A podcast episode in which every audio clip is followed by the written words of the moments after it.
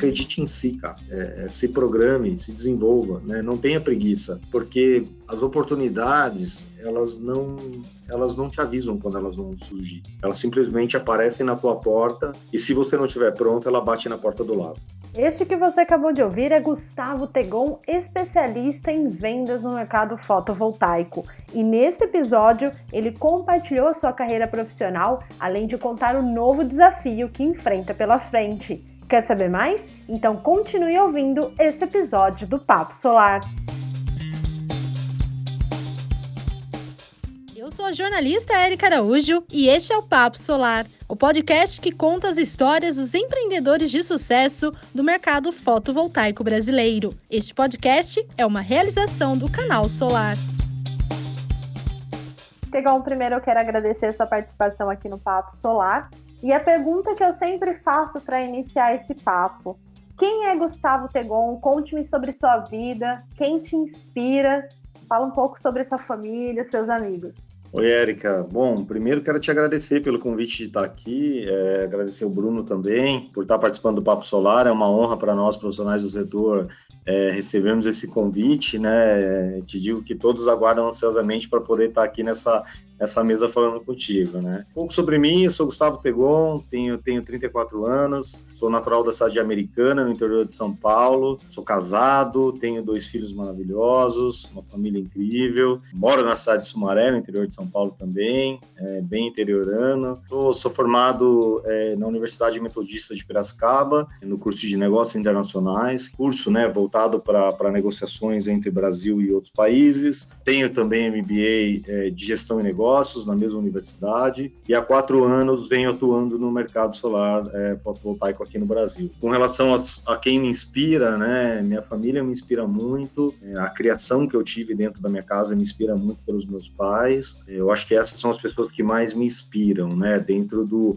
do meu contexto familiar. Agora, no meu contexto fora, é, é, família, pensando em, em, negócios, me inspiram todos aqueles que se aventuraram de alguma forma acho que nem, nem preciso citar nomes, mas é, histórias, né? Eu, eu acredito muito nas pessoas que estão prontas para dar o próximo passo, estão prontas para viver uma nova aventura, para programar um novo projeto, né? E aí você tem grandes caras que, que têm histórias lindas aí, não só é, mundo afora, mas principalmente aqui no Brasil, né? Se tratando de um país considerado um país de terceiro mundo. E aí nós temos aí grandes caras que saíram do nada, inclusive dentro do nosso setor, caras que hoje são grandes amigos que eu tenho. É, e esses caras são as, as minhas maiores fontes de inspiração para seguir esse caminho que eu sigo hoje. Realmente, eu já tive a oportunidade de conhecer alguns profissionais do setor solar. Destaco aqui o Aldo, que saiu de uma Kombi, hoje está à frente da Aldo Solar. Também outros. Um grande amigo, né? um grande amigo, que considero muito. Exato. O Sawaia, que saiu de, da universidade e hoje está à frente da AB Solar. Realmente tem muitos exemplos Exato. aqui. Mas você comentou algo, algo bem interessante, que foi a sua entrada no mercado de energia solar após fazer uma faculdade em relacionamento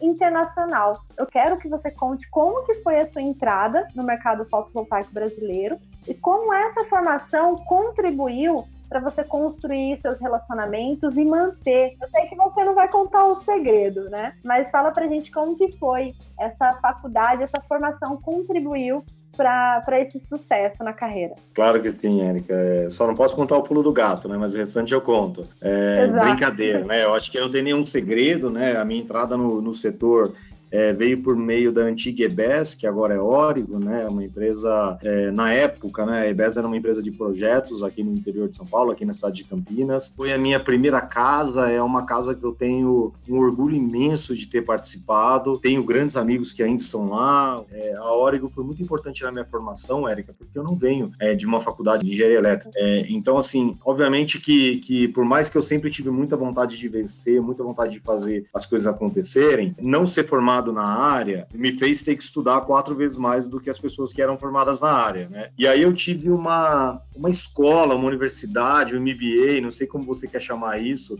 uma imersão de engenharia, enfim, é, é, com, todos a, com, com, todos aqueles que estavam na, na, na EBS naquele, na Origo, né? Hoje naquele momento, né? Então me recordo que o meu início lá foi para vender para cliente final, é, a, a empresa tinha um programa de vendas interna, onde você vendia pelo telefone sem nunca olhar na cara do cliente, né? E isso era um desafio tremendo, assim, porque eu nem sabia direito o que, que eu estava vendendo e eu precisava aprender aquilo numa velocidade muito grande, né? Eu ainda tinha um desafio familiar porque faltavam 30 dias para meu filho nascer e, e eu tinha três meses para entregar resultado. Então, assim, foi, foi muito legal porque eu atuava num, num é, vamos dizer assim, num segundo turno, né? E depois das seis, quando, quando os clientes não estavam mais dispostos a falar comigo, eu sentava ali com o pessoal da engenharia e aqueles caras que, que eu quero mandar um grandíssimo abraço para eles, aqueles caras investiam o tempo deles em mim, em mostrar para mim como é que co, como é que funcionava um projeto no PVSys, por que que dava para instalar, por que que não dava, qual era a geração, como é que se dimensionava, enfim, é, pessoas assim que eu não tenho não tenho tamanho para te dizer minha gratidão é, para poder é, agradecê-los, né? Inclusive converso com todos eles ainda hoje, toda vez que eu falo com eles eu faço questão de dizer muito obrigado, porque talvez eu seja quem eu sou, obviamente pelos meus esforços, mas muito também pela, é, pelos esforços deles, né? Eu, eu, eu tenho isso comigo e, e para sempre vou ter. É, com relação à, à universidade, né? Que você perguntou sobre como como a universidade contribuiu para eu estar onde estou e, e, e nesse primeiro momento. Eu digo que o grande vendedor ele não vende, ele se relaciona. Nós somos munidos por relacionamento e não por vendas. Hoje, né, com a tecnologia nas mãos, com a internet, com a facilidade de contato, com toda a praticidade que o mundo nos dá hoje, você compra de quem você quiser, né? Eu costumo dizer que o, que o cliente ele compra de quem ele quiser, né? Mas ele se relaciona também com quem ele quiser. E o relacionamento, a transparência, é, a verdade nos olhos e nas palavras e também nas atitudes, tudo isso transforma as dificuldades de não estar na engenharia, né, de não ser um engenheiro, é, transforma as dificuldades em, em, fatores minúsculos, porque você consegue sobrepor, né? Você tem aí uma, uma, facilidade de aprendizado, uma vivência muito forte, né? E aí você tem um relacionamento muito forte, né? Então, assim, quando eu competia em vendas com os meus concorrentes, né, da, da Oregon na época, é, eu competia muitas vezes com pessoas muito boas tecnicamente, mas com conhecimento de de relacionamento muito pequeno, né? Eram pessoas que eram muito boas, né? Ainda são muito boas porque alguns deles estão em cargos muito bons que eu conheço, mas que na hora ali H de, de bater o martelo com o cliente faltava alguma coisa e eu conseguia ter essa alguma coisa ali para fazer as coisas fluírem, né? Então, é, eu acho que esse tipo de relacionamento foi o que mais me contribuiu é, durante todos esses anos para eu é, atingir os objetivos que eu consegui atingir até então. E aí você teve essa primeira experiência e compartilha com a gente quais foram as casas, né? A gente sabe que você tem uma, uma carreira em grandes players do mercado, mas eu quero que você conte quais foram esses players e como que eles te prepararam para o novo desafio que tem agora na sua vida. A gente vai falar mais em breve, mas eu quero claro. que você conte sobre essas casas, o que, que você vivenciou, o que, que você aprendeu. Maravilha, Erika. Bom, é, a próxima casa foi a, a BYD, BYD, né? É, a BYD naquela época era uma empresa que tinha, tem ainda até hoje a fábrica nacional aqui, aqui na cidade de Campinas, né? E eles precisavam, os projetos de geração centralizada estavam terminando naquele momento, eles precisavam aparecer na geração distribuída, né? É, foi muito interessante, né? Eu, eu, digo que eu tenho um orgulho muito grande de ter passado por aquela casa, porque a, a quantidade de talentos que existiam ali, talentos ainda não descobertos pelo mercado naquele momento, né? Hoje, quando eu olho as pessoas que estavam lá, todos eles são gerentes em algum lugar. Né? Então, assim, era um grupo muito forte que faltava talvez é, é, harmonizar, né? Eles se incluírem dentro da mesma, do mesmo pacote para fazer um negócio acontecer em conjunto, né? E, e, nós pegamos ali, nós tínhamos um desafio muito grande no, no início em, em, fazer uma fábrica acontecer, né? Existiam funcionários que, se aquele negócio não acontecesse, infelizmente eles, eles perderiam seus empregos e nós em vendas temos uma responsabilidade muito grande com as famílias, né? Eu digo que eu saio todo dia para trabalhar para fazer o filho de alguém ir para o colégio, para fazer o filho de alguém ter uma boa alimentação, para fazer o filho de alguém também ter os sonhos que um dia eu tive, né? É, então essa é a responsabilidade de um vendedor, não é só vender e pensar no, no teu ganho, mas pensar em tudo que envolve é, a importância do teu dia a dia, né? E, e então criamos um projeto super fera lá, projeto assim avassalador, né? Ninguém conhecia a BYD no mercado, tem uma uma situação muito engraçada, né? A gente chegou num fórum uma vez, né? Um evento do setor, e aí quando nós passávamos por algumas pessoas já carimbadas no setor, né? Eu, pude ouvir a frase que os meninos da BYD haviam chego, né? Naquele, naquele local. E aquilo ficou muito marcado para mim, não de forma negativa, mas de forma muito positiva, né? Porque me deu um gás e uma energia para mostrar que os meninos também poderiam virar homens, né? E hoje os meninos viraram homens. Né? Então, assim, foi, foi muito interessante é, esse momento, né? E, e, esse momento me preparou para assumir um cargo de diretor na Ginco, que até então era a maior fabricante de módulos do mundo, né? Hoje ela já está na segunda colocação, onde é quem assumiu esse posto. É, eu tive uma oportunidade com o Alberto Coulter, que foi o meu, o meu gestor na Ginco. Tive a felicidade de ter trabalhado nessa incrível empresa, extremamente organizada, um negócio assim absurdo, uma empresa muito bacana de trabalhar. E a Ginco até então não tinha uma entrada tão forte no mercado brasileiro. Né? Ela tinha um contrato né, com a PHB, uma excelente empresa, que eu sou super fã dos donos lá também, grandes amigos que eu criei no setor, né? mas ela precisava de mais algumas entradas. Né? E aí a minha vinda foi exatamente para trabalhar esse hunter, né? Foi fazer esse hunter dentro do mercado é, brasileiro, para daí sim a empresa ter um volume maior de vendas na geração distribuída, pois no Brasil a geração distribuída é um negócio fora do comum, né? A, a quantidade de oportunidades que nós temos no Brasil é, é uma imensidão, né? Tanto que é, eu provoco as pessoas para toda vez que estiverem no alto de um prédio ou é, decolando ou pousando de um avião, que olha aquela imensidão de oportunidades que normalmente são chamadas de casas, né? Casas, é, construções em geral, né? Eu hoje olho os telhados como oportunidades, né? Não mais como não, não mais como engenharia civil como eu via antigamente, né? E, e então nós desenvolvemos um projeto muito legal, foi assim fantástico, a empresa conseguiu se reposicionar no Brasil, Hoje, provavelmente, é uma das top leaders do Brasil em relação à entrega. Se não for a número um, tudo depende de como o mercado internacional está se comportando é, para determinar quem é o número um no Brasil. É, ano passado, a Canadian terminou como número um também, ainda, né? Mas a Ginkgo e a Trina e outros grandes fabricantes já estavam ali muito próximo desse número. E, por fim, né, dentro, do, de, dentro dos fabricantes, né, é a última casa dentro dos fabricantes, né? Não sei se é a última para sempre, mas a última dentro desse período que foi a Canadian, né, a Canadian estava passando por uma reestruturação da empresa como um todo no Brasil, depois de um projeto que havia sido finalizado, né, e aí eu vim, né, como diretor da América do Sul, para poder reestruturar a equipe de vendas, reestruturar processo e todas essas coisas, né. Reestruturação de uma empresa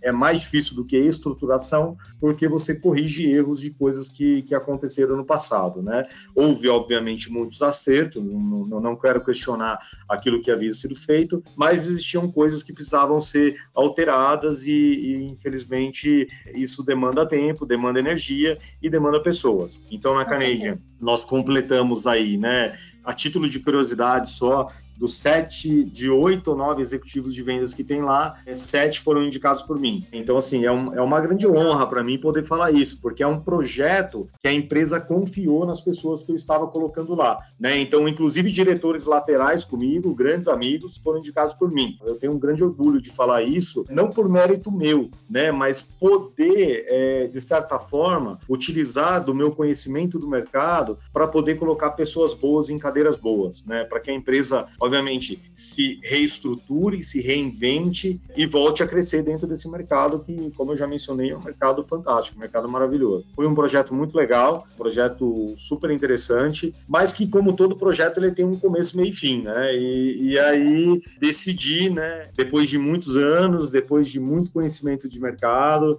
depois de ouvir os maiores players do mercado de distribuição no Brasil, né, eu decidi que deveria seguir um próximo passo, trabalhando é, na minha própria empresa, é, assumindo todos os riscos Brasil, de ser empresário, sair de uma carreira executiva já consolidada, com grandes relacionamentos no mercado, talvez com um relacionamento com as maiores contas do mercado, com muita proximidade, né, muita aderência de todas essas contas, pela pessoa, pelo, pelos projetos, pela idoneidade, pela seriedade, pelo compromisso com as marcas e pela estratégia, né? Eu sempre, eu sempre trabalhei muito estratégia dentro dos meus clientes, né?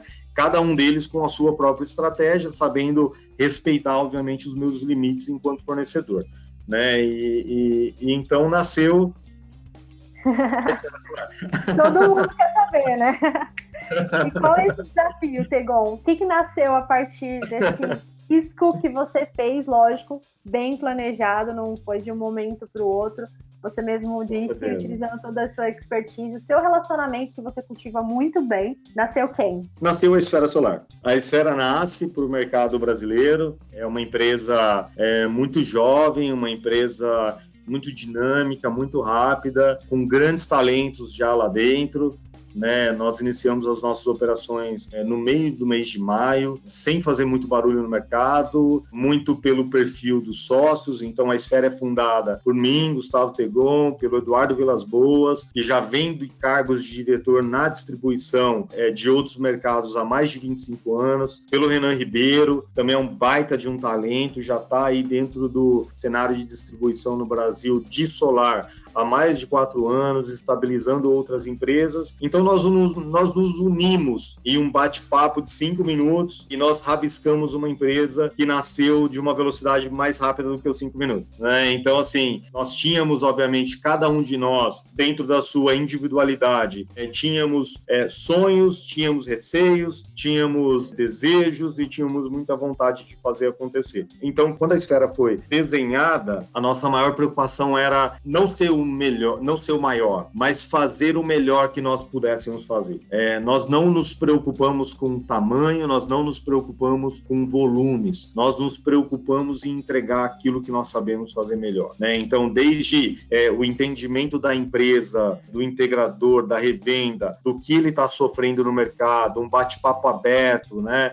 para poder ajudá-lo a vender mais, a, a, se fidelizar mais, a entender melhor o teu cliente final. Né? Então, o fato de nós dividirmos dentro da esfera, né, é, em três sócios com experiências distintas, nós conseguimos não só vender, porque não é só vender. De novo, né, o cliente integrador revenda ele compra de quem ele quiser. Ele tem uma abertura de mercado muito grande, ótimas plataformas, enfim, ele pode fazer o que ele quiser. Mas qual que é o nosso grande diferencial? A proximidade, né, o entender o negócio dele. É óbvio que eu me inspirei em grandes fundadores de distribuição no Brasil, né, grandes amigos. Eu não quero ser injusto de citar um nome aqui, mas os meus grandes amigos do setor sabem quem são as pessoas que eu me inspirei. E também devo ressaltar que quando eu anunciei isso para o mercado, eu tive uma, uma insegurança, um, um, um, medo, nem sei se medo, mas enfim, é um receio, né? Porque eu estava indo para a distribuição onde estão meus maiores amigos, né? Os caras que me apoiaram até então, os caras que me abraçaram, que me deram as mãos, caras que no meu primeiro dia de empresa lá atrás, na Ginco, me ligou e, e, e me disseram, cara, eu compro nem que for só para você bater tua meta, mas eu quero estar do teu lado, né? Então, Nossa, assim, é, eu, eu estava saindo daquele executivo para ir do lado dos caras, né? E aí, é, é, o que mais me surpreendeu, Érica, é que todos eles, sem exceção, todos eles me disseram bem-vindo, né? Isso eu acho que foi a coisa mais incrível. E além de me dizer bem-vindo, venha, venha para cá porque nós precisamos de caras como você, ainda me abriram as portas para poder usar e abusar do conhecimento de distribuição que eles têm para que eu também dê certo, né? Então, quando você vê, quando você tem isso do teu lado, aquele medo Brasil ele vai embora, porque você sabe que o negócio vai dar certo, não tem como dar errado, né? Se é um negócio estruturado, com cabeças pensantes, com uma equipe de vendas moderna no sentido de utilidade, relacionamento, praticidade, simplicidade nas coisas, estudo de engenharia, quando você tem tudo isso organizado dentro da tua casa, é um fator de tempo para que as coisas aconteçam. É, como eu disse, né, tem um, tem um grande amigo no setor, né, que ele vai saber que eu estou falando dele, e ele me ensinou um negócio que eu acho absurdo. A maratona, ela só está começando. Então, eu não preciso gastar todos os meus esforços agora. Eu vou seguir na minha estratégia, né? Assim como ele me ensinou a estratégia dele, eu vou seguir na minha estratégia, sem correr, sem fazer barulho, do meu jeito, do jeito da, da esfera, com, com a magnitude da esfera, para que a gente atinja ali os nossos objetivos, né? Que são objetivos tranquilos de serem atingidos, tá? Eu acho que o maior diferencial da Esfera, né, que é algo que nós sócios definimos, é uma empresa muito voltada para o capitalismo consciente. Eu gosto muito de falar disso porque, infelizmente, né, nós temos um Brasil muito carente. É, se você comparar a nossa população, praticamente 88 milhões de pessoas no Brasil passam fome. Não pode, cara. Não é pode. surreal. Tá errado.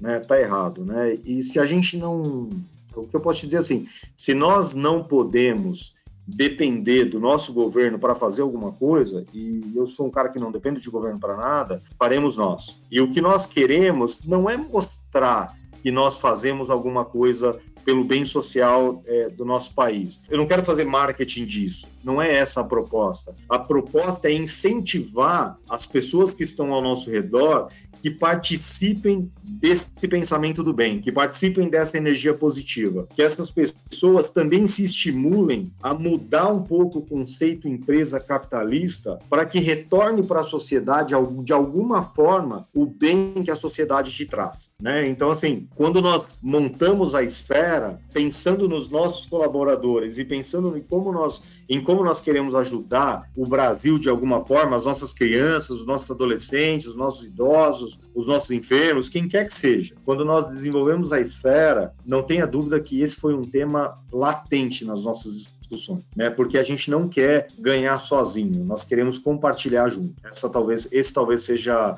essa talvez, perdão, seja a maior mensagem que eu posso falar com relação a, a, ao futuro da esfera dentro do mercado brasileiro. Perfeito. Você comentou algo bem interessante que mostrou que o mercado fotovoltaico no Brasil não é competitivo de uma forma injusta, né?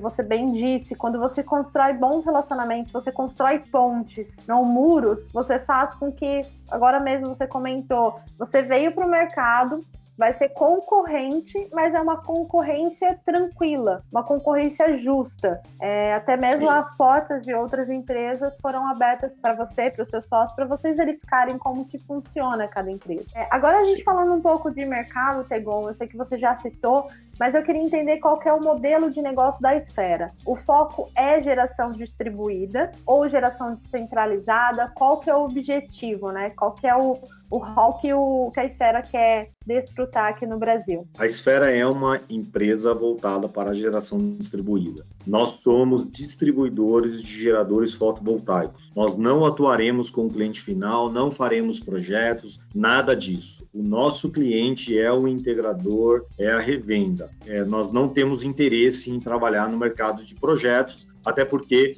quem atua no mercado de projetos são os meus clientes. Então eu tenho um cuidado muito grande, né, em entender aonde nasce a minha responsabilidade e aonde ela termina, né? Porque daí nasce uma responsabilidade do próximo integrante dentro da cadeia e ela termina em algum ponto que é a instalação lá no cliente final, né? Então, é, os nossos parceiros, é, é as pessoas que estão ao nosso lado, é, têm essa mensagem muito clara que a Espera não faz e não fará instalações em clientes finais. Ah, Tegon, mas o cliente final bate aí na tua porta? É claro que bate e toda vez que ele bate, ele é indicado por um parceiro da esfera, para que o parceiro da esfera fale com ele não nós. A gente, durante todos esses anos de setor, eu aprendi muito né, com esses meus grandes amigos o poder e a importância de respeitar a cadeia, e é dessa forma que nós vamos seguir no setor. Isso é muito bom, né? Quando todos os pares sabem até onde é seu limite para não interferir no limite do outro. Agora eu quero utilizar sua expertise, seus relacionamentos que você tem, conhecimento para a gente falar um pouco sobre mercado, um pouco não, a gente falar muito sobre mercado internacional. A gente veio é, observando uma onda crescente de demanda desde o ano passado, mesmo em meio à pandemia, o Brasil teve o seu mercado aquecido. O projeto de lei que fica em votação, na verdade, que ele nem chega a entrar em votação, mas a gente tem uma, uma ansiedade pela sua aprovação, que é o projeto de lei que cria um marco legal.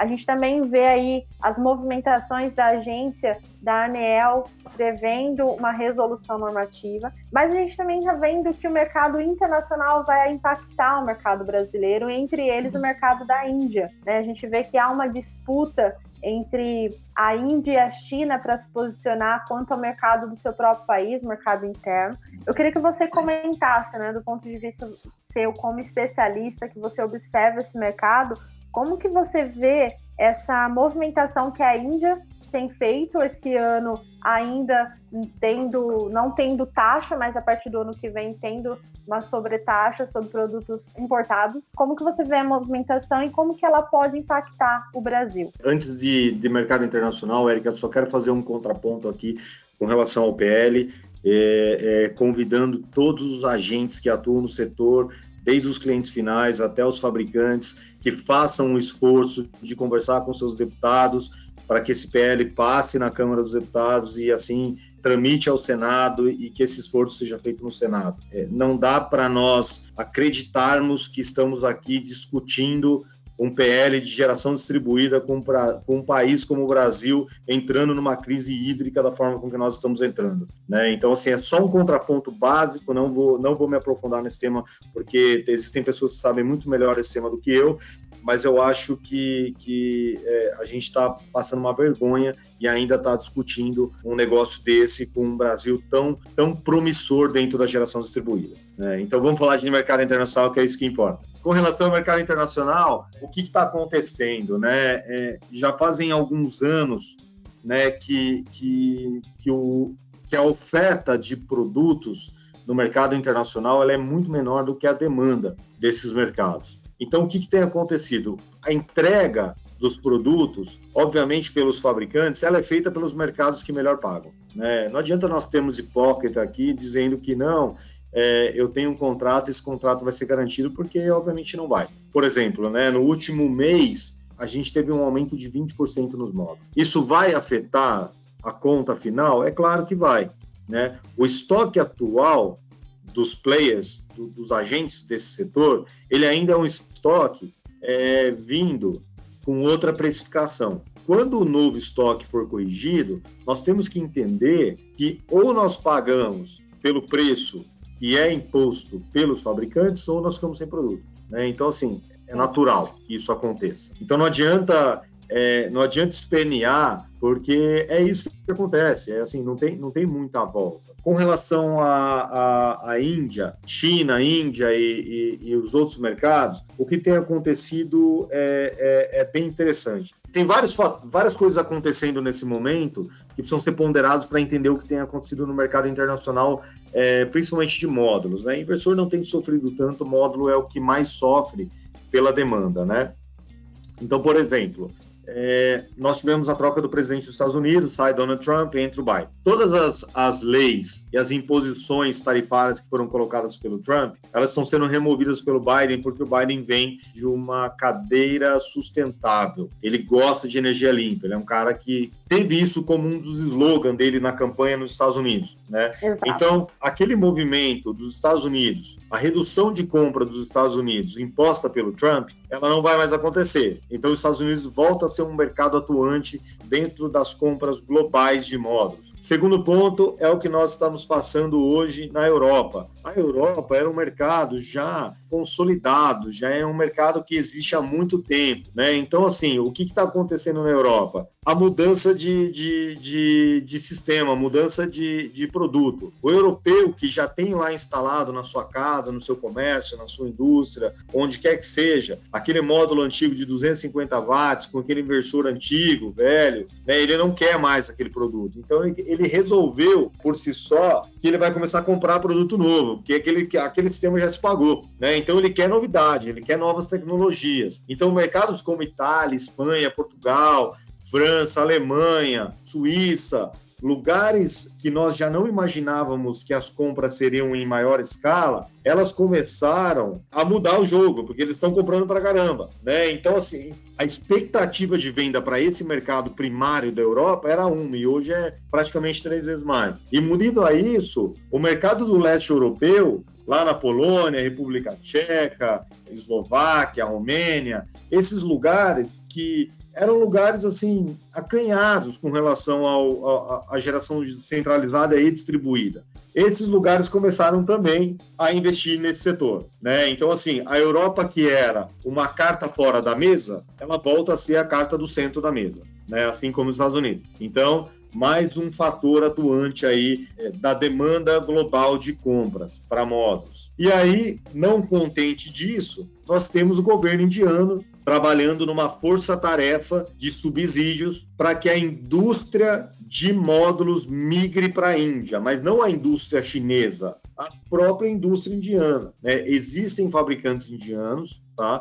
É, é, é, esses fabricantes já existem desde sempre. O custo do produto indiano comparado com o produto chinês é mais ou menos 7% mais caro. Né? Só que o que, que o governo está fazendo? Devido ao, a, a ao dumping que eles estão encontrando nas células chinesas e de outros países ali, Taiwan, enfim, desse, desses lugares, ele está impondo tarifas absurdas sobre esse produto para que o mercado indiano pare de consumir do mercado chinês e comece a consumir do mercado interno próprio. Estimulando é... o próprio país, a indústria nacional. Exato. Exatamente, exatamente isso. O que, que acontece com isso? Né? Se nós formos pensar ao longo prazo, né, é, nós temos um respiro de um mercado tão promissor quanto o mercado brasileiro e tão pouco desenvolvido como o mercado brasileiro. A Índia ainda é, será a menina dos olhos. Talvez a menina dos olhos é o Brasil hoje, a Índia é a próxima menina dos olhos. O que, que vai acontecer com isso, Eric? Durante o período que ainda não houver taxação entre mercados, o mercado indiano está comprando tudo que eles vêm pela frente na China, de todas as marcas, é, de todos os tiers. Por quê? Porque eles sabem que quando o mercado interno for formatado, o preço será mais alto. E olha como é, é contraditório o mercado de módulos, né? Na cadeia global de todos os mercados, a Índia é o que tem o menor preço. Então, quando falta produto no mercado, a Índia é a primeira que não recebe. E aí, e aí estranhamente, o mercado indiano decidiu pagar muito pelo produto. Exato, ele, ele não tem mais problema em pagar mais caro. Né? A briga com o mercado indiano, onde fabricantes pararam de vender lá pelo fato do preço ser muito baixo e da margem não, não fechar a conta, eles começaram a dizer assim, não, poxa, agora, agora nós queremos comprar. E aí causou, não só causou, como está causando, essa inflação de todos os lados dentro dos módulos. Né? Então, assim, de agora até o final do ano,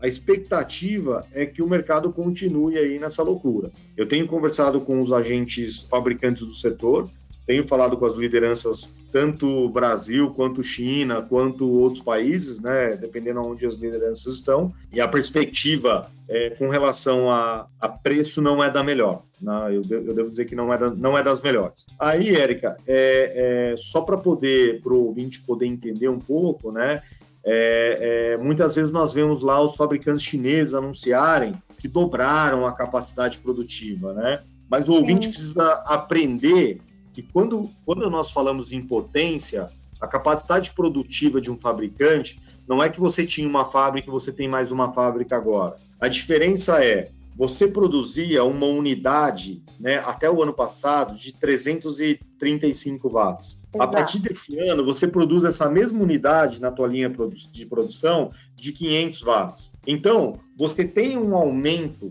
obviamente, na tua capacidade de linha de produção, mas ela não dobra, como muitas vezes você enxerga um número, né, que está lá, ah, o fulano de tal produzia 10 GB e ano que vem vai produzir 20 GB não quer dizer que ele está dobrando a produção dele, quer dizer muitas vezes que ele está mudando o produto que ele produz na linha. Então, assim, Entendi. às vezes, às vezes lá na ponta, o integrador nos questiona assim, poxa, mas o fabricante X agora produz muito mais. Por que, que ele está passando uma precificação tão alta? É porque ele não está produzindo muito mais, ele mudou a potência do produto. Né? Então, assim, precisa entender de mercado internacional para entender precificação. Qual é o lado bom da coisa? Né? Existem coisas positivas por trás disso também.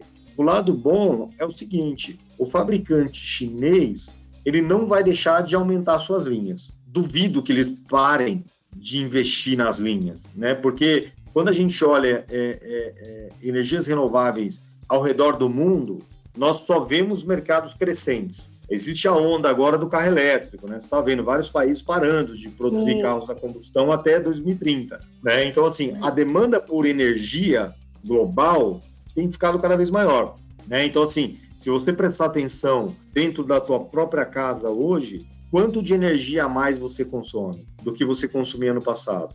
Então a demanda por energia elétrica é cada vez maior. Tá? Então, assim, o lado bom é que o governo chinês continua apostando muito no setor, continua colocando muito investimento no setor e a gente vai passar agora, é, nos próximos anos aí, eu imagino que em curto prazo de três anos nós estaremos aí com o nosso mercado totalmente maduro também para as tecnologias de baterias. Eu imagino que até um pouco antes, mas num, num curto período de tempo aí é, nós teremos também aí o, a, a chance de estar tá tocando mais de perto né, essa nova tecnologia que não é tão nova nos mercados já, é, é, já maduros para energias renováveis. Tá? Com certeza. Uma coisa que é bem observado, Tegon, hoje em dia, a gente vê em diversos mercados, principalmente o mercado europeu, o mercado mais maduro, recebeu lá no início diversos incentivos criação de políticas públicas, não só para a adoção da energia sustentável por meio da eólica, da solar,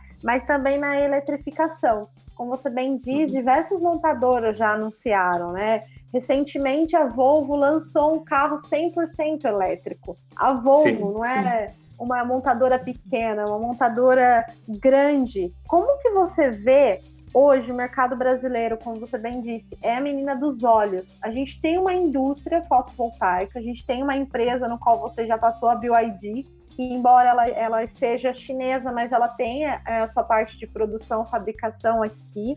E eles investem Sim. no desenvolvimento de bateria e principalmente é, em auxiliar, né, e a fazer crescer o mercado de veículos elétricos. Como uhum. que você imagina esse fechamento no próximo ano do mercado da Índia? E ele vai ter uma retração ali, vai focar no mercado nacional.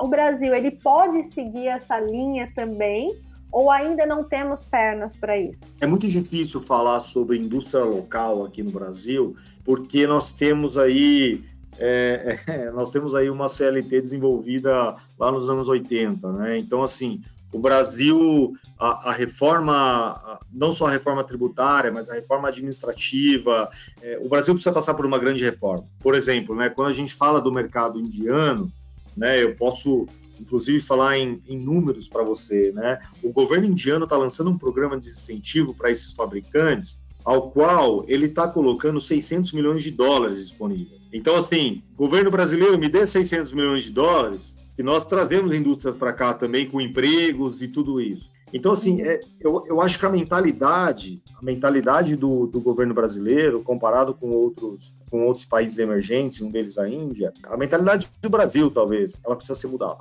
Né? Não adianta a gente é, discutir indústria no Brasil com é, a situação atual é, sindicalista e, e, e, e, tudo aquilo que envolve os nossos governantes. Né? Uma certeza que eu posso te dar é nós estamos perdendo oportunidades. É, da maneira com que está e da maneira da não competitividade que um produto nacional tem, nós simplesmente perdemos oportunidades. Né? É, eu não acredito, infelizmente, me, me, dói falar isso, mas eu, eu não quero ser hipócrita aqui, mas eu não acredito que nós tenhamos aí uma, uma chance de competir com o mercado internacional chinês, conforme a Índia tem desbravado. Eu acho que, que nós precisamos pensar em outros tipos de indústrias que não seja essa. Infelizmente, é, é, é uma realidade.